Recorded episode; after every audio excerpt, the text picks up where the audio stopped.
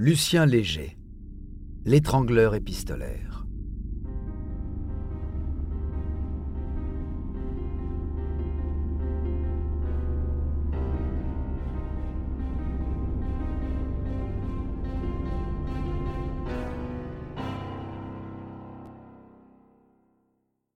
Lorsque l'on parle de paranoïa, cela nous fait parfois sourire. L'insulte fuse facilement. T'es complètement parano, toi.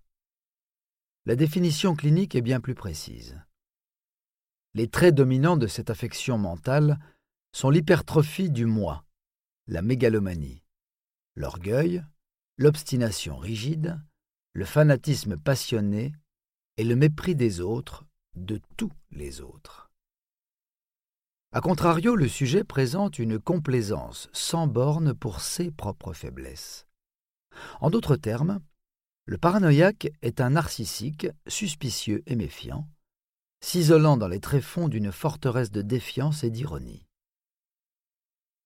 La plupart du temps, le paranoïaque est autodidacte et inadapté socialement. L'homme dont je vais vous raconter l'histoire est un de ceux-là.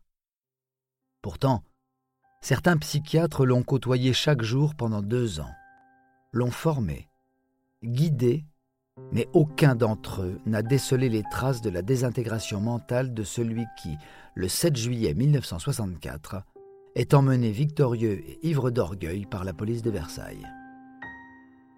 Cet homme au sourire dérangeant se surnomme lui-même depuis 40 jours l'étrangleur numéro 1.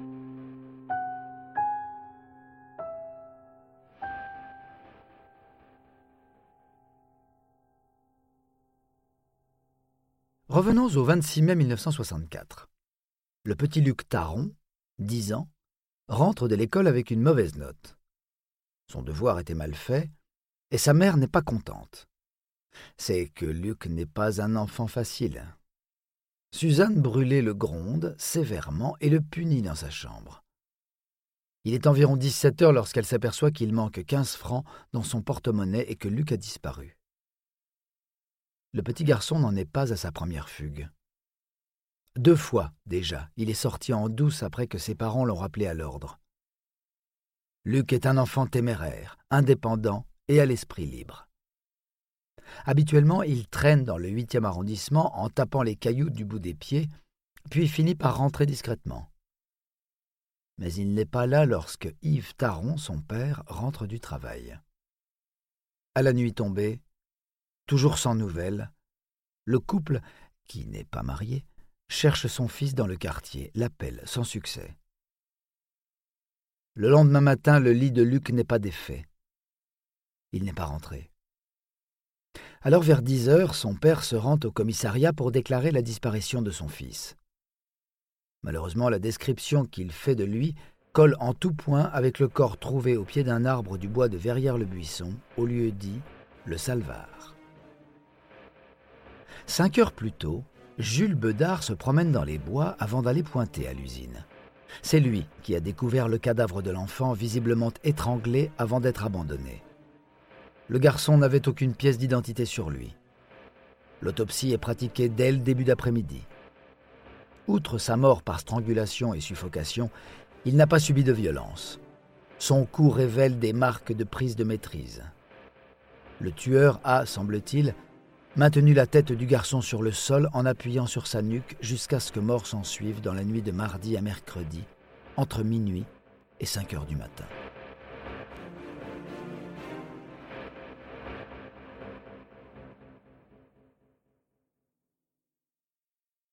Dans la soirée, M. Taron est convoqué par les policiers de la première brigade mobile et emmené à la morgue de l'hôpital d'Orsay pour reconnaître le corps de son fils. Pour lui, c'est le début d'une affaire rocambolesque menée de toutes pièces par le meurtrier. En effet, dans le courant de la journée, un inconnu a téléphoné à trois reprises à Europe 1 en demandant que quelqu'un aille rapidement trois rue Marignan dans le 8e où il y a un papier intéressant sur le pare-brise d'une voiture.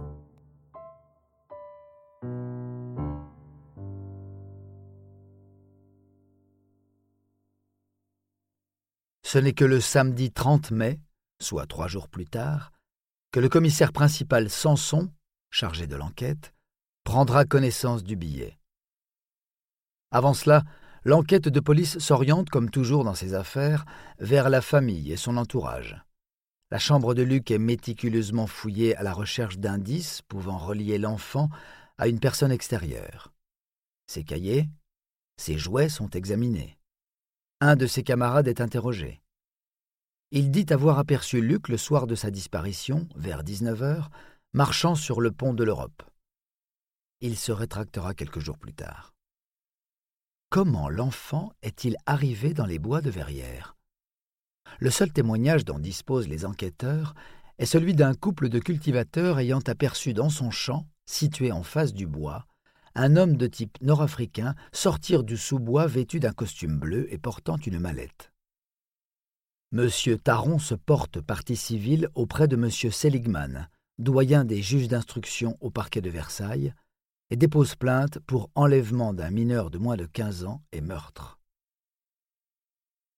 L'enquête prend un nouveau départ samedi 30 mai lorsque le couple qui a trouvé le mot sur sa voiture le rapporte au commissariat.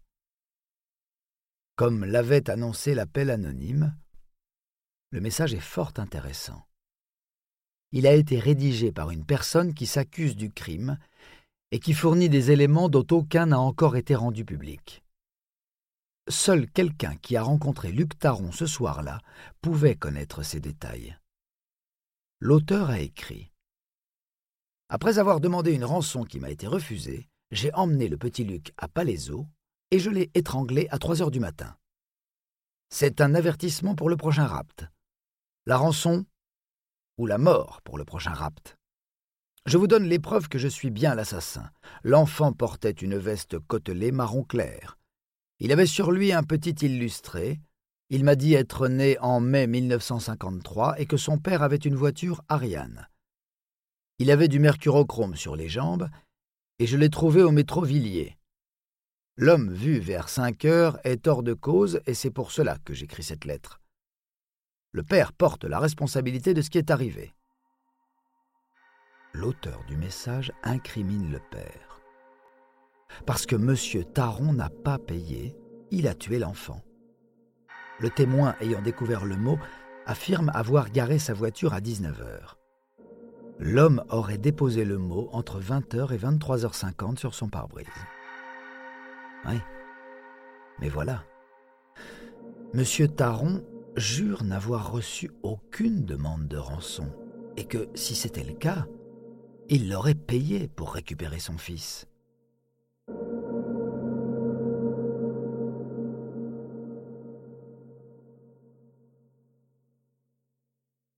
Dans la nuit de vendredi à samedi, le siège de la première brigade mobile avait reçu un appel d'un homme revendiquant le meurtre et reprenant point par point les détails de la lettre, les menaces, et en insistant sur la culpabilité du père. Pour être bien sûr que tout le monde saurait, le même message est transmis au service sténographique de l'AFP la même nuit, vraisemblablement par le même homme. Deux jours plus tard, peu avant minuit toujours, Radio Reporter reçoit un coup de téléphone bref, mais clair. Rendez-vous rue François Ier, vous y trouverez une lettre au pied d'un réverbère. Bien que le journaliste ait regardé au pied de chaque réverbère de la rue, il n'a trouvé aucune lettre. Mercredi 3 juin, une semaine après la découverte du corps de Luc, une nouvelle série de coups de téléphone est lancée un peu partout. L'homme annonce qu'il a enlevé un autre enfant. Il s'appelle Marcel Sévère, il habite rue du Sentier. Je me trouve actuellement dans un café proche de la place de la République. L'enfant est à mes côtés. Il est à noter qu'aucune disparition d'enfant n'a été signalée rue du Sentier. Un peu plus tard, l'homme rappelle et précise que le meurtre de Luc a eu lieu à trois heures. J'ai téléphoné alors à M. Taron, il est venu à Verrières, il a vu son fils et s'est enfui. Devant cette nouvelle bombe lancée et publiée dans la presse, les parents sont entendus par les inspecteurs dès 9h30. Madame Brûlé reste au commissariat jusqu'au lendemain midi. M. Taron en sort à 19h45, escorté par trois policiers, et rejoint sa compagne vers 22h. Tous deux ont fourni de nombreux détails sur le comportement, l'état d'esprit, les habitudes et les goûts de leur fils, Luc. Ils ont également dû s'expliquer sur la nature de ces fugues précédentes. Pour l'heure, les enquêteurs cherchent encore des preuves leur permettant d'affirmer que l'auteur des lettres est bien celui du meurtre.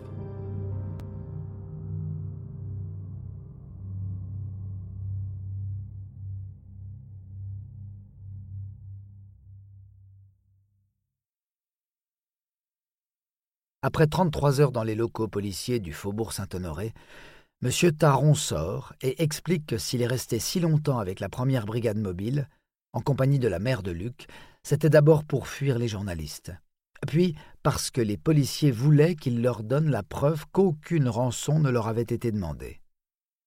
Cette preuve, ils l'ont maintenant. Je n'ajouterai rien à ces déclarations pour ne pas nuire à l'enquête. L'enquête en question piétine. Luc Pat, un jeune homme de 22 ans, se présente spontanément à la gendarmerie d'Épinay-sur-Orge, Seine-et-Oise, pour s'accuser du crime. Son profil ne semble pas intéresser les autorités de manière sérieuse. Les gens commencent à craindre pour leurs enfants. Les mères de famille renouvellent leurs recommandations à leurs chérubins avant de les laisser sortir. Ne parle pas aux inconnus. Ne monte pas dans une voiture que tu ne connais pas. N'accepte pas de bonbons. Un nouveau message est publié dans la presse. Je compte cinq jours depuis aujourd'hui, et si Taron continue son sale jeu, gare Je vais frapper gratuitement L'angoisse monte. L'auteur anonyme jubile. Le week-end passe, et lundi matin, un message adressé à France Soir réclame 50 millions sous peine d'un enlèvement immédiat. La lettre a été expédiée par pneumatique non affranchi vers 11h30 et postée rue Claire dans le 7e. La même voix que précédemment contacte Europe en fin de soirée. Ce soir, il y aura par votre faute une autre victime. L'homme au téléphone semblait très excité et enjoué, puis il a raccroché aussitôt. En bruit de fond, la standardiste a cru reconnaître le bruit que font les boules de billard qui s'entrechoquent. La police recherche donc les cafés du 7e équipés d'un billard et depuis lesquels on peut téléphoner la nuit. Le soir même, un message, le 24e, est adressé au commissaire Sanson. Il est écrit Enfin, je suis heureux de savoir que la police me considère comme l'étrangleur du petit Luc. Je vais cesser d'écrire, sauf dans le cas où je serais dans l'obligation de démentir de fausses nouvelles ou d'annoncer ma deuxième opération qui ne saurait tarder. Je suis prêt à tout. Je le prouverai.